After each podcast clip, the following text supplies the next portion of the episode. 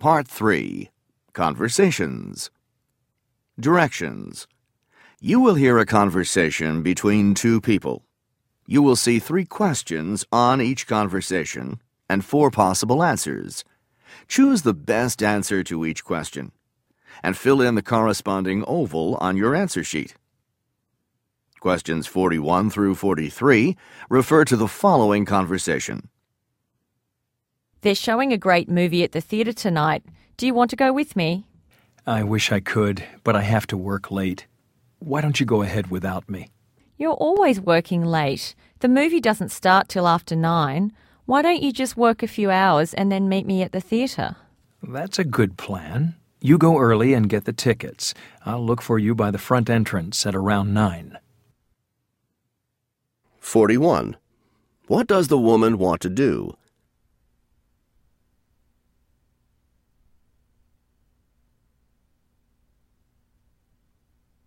Forty-two. Why does the man say he can't do this?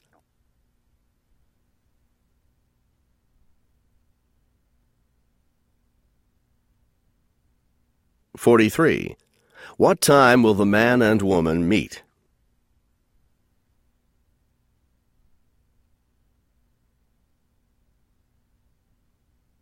Questions 44 through 46 refer to the following conversation. We really need to go over this report together. Why don't we meet in my office tomorrow at noon and look at it then? I could order some lunch to eat while we work. That might be a problem. I have a doctor's appointment in the early afternoon, and it's all the way downtown. Could we meet in the morning then? I have a conference early, but I'd be free by 10:30. That should be all right. I'll see you tomorrow. 44. Why does the man want to meet with the woman?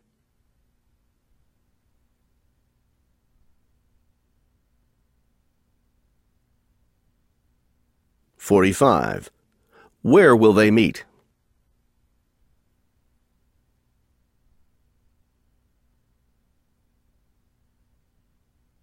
Forty-six. What does the woman have to do tomorrow afternoon?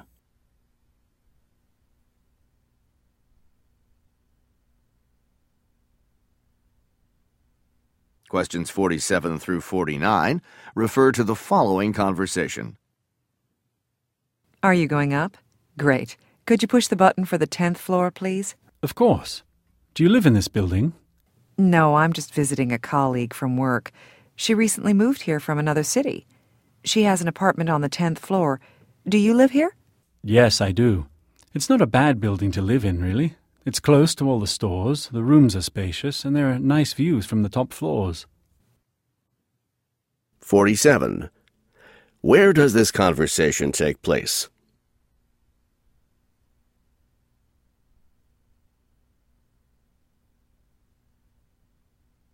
Forty-eight.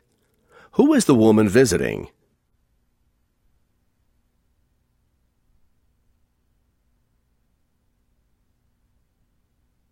Forty-nine.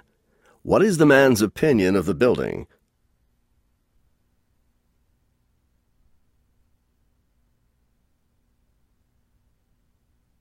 Questions 50 through 52 refer to the following conversation.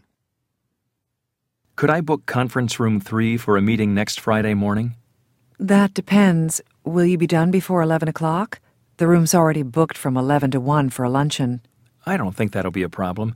We're scheduled to start at 8 and should be finished by 10. That should work out then.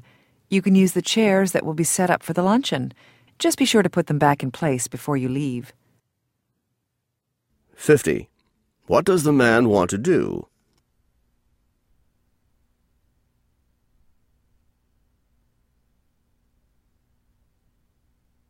Fifty-one. What time will he finish?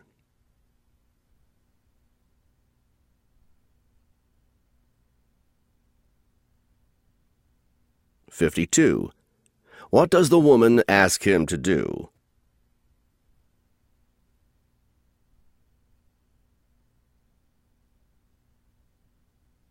Questions 53 through 55 refer to the following conversation. After hours of conference, they've finally agreed on a cleaning schedule. They're starting on the hallways today. It's about time. They're filthy. What about the front office and the cafeteria? The front office is scheduled for cleaning on Wednesday. I don't know about the cafeteria, but I suppose they'll get to it someday soon.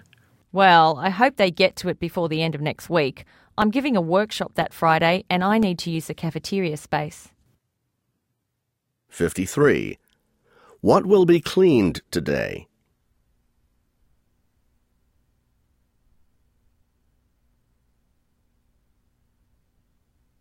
Fifty-four.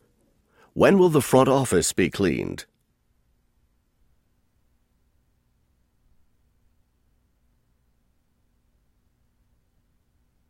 Fifty-five. What will the woman do next week?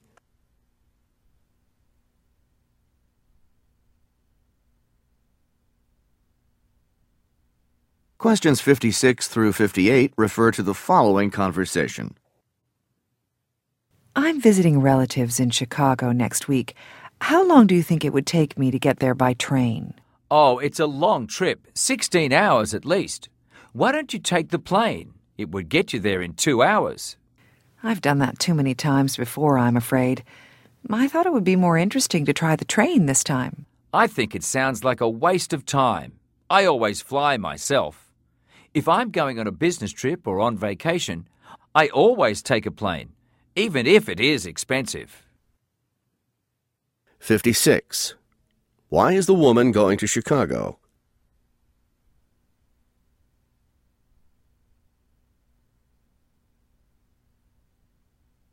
Fifty-seven.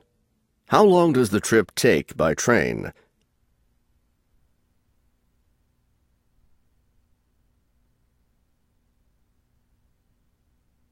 58. Why does the woman prefer the train to the plane?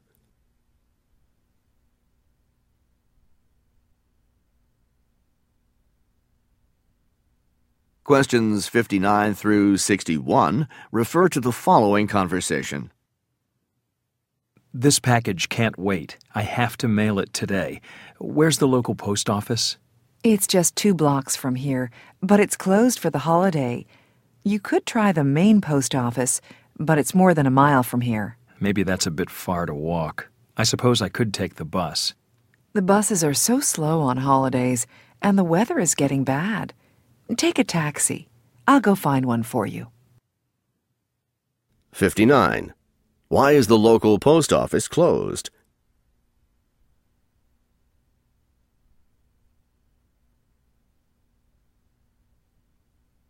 60. How far away is the main post office?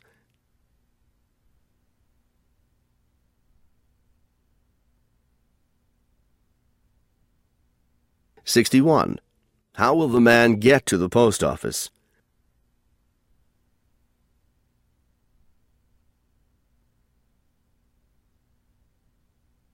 Questions 62 through 64 refer to the following conversation. I really enjoy my lunch break. It's the only time I have in the day to be alone. Don't you eat in the cafeteria with everyone else from your department? No, my assistant eats there, and most of the rest of my office mates go to a restaurant together. But I prefer to eat at my desk and have 45 minutes to myself. I usually meet some friends for a half hour lunch at a cafe. Then I walk in the park for 15 minutes before going back to the office. 62. Who does the man eat lunch with?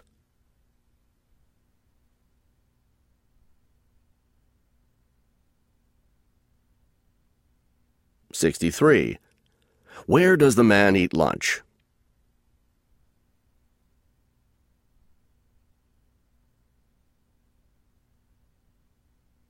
Sixty-four. What does the woman do during her lunch break?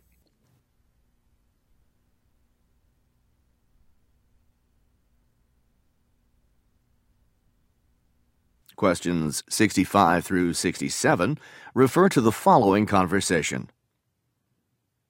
I reserved a room for three nights, but it turns out I'm going to have to stay four. That shouldn't be a problem. Here's your key, room 107. Do you have any luggage? Just this one suitcase. You know, it's so nice and warm out. I thought I'd go for a walk now before dinner. Is there a park near here? Yes, very near. Just go down to the corner where you'll see a bank. Take a left onto Main Street and you'll see the park right in front of you. 65. How many nights will the woman stay at the hotel?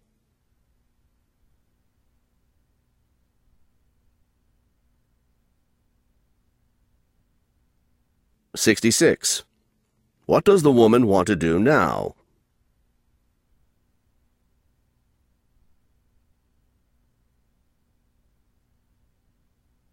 Sixty-seven.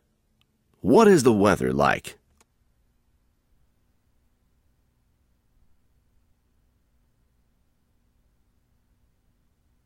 Questions 68 through 70 refer to the following conversation.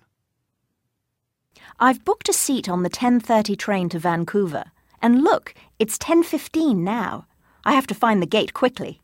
It's boarding now at gate 9, right over there. May I see your ticket? Here it is. Is there someone who can carry my suitcase for me? It's quite heavy. You can give it to the agent at the gate and she'll check it for you. 68. Where does this conversation take place?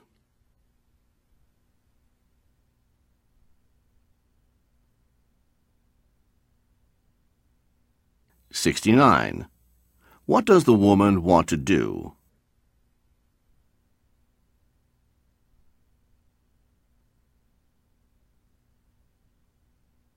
Seventy. What does the woman need help with?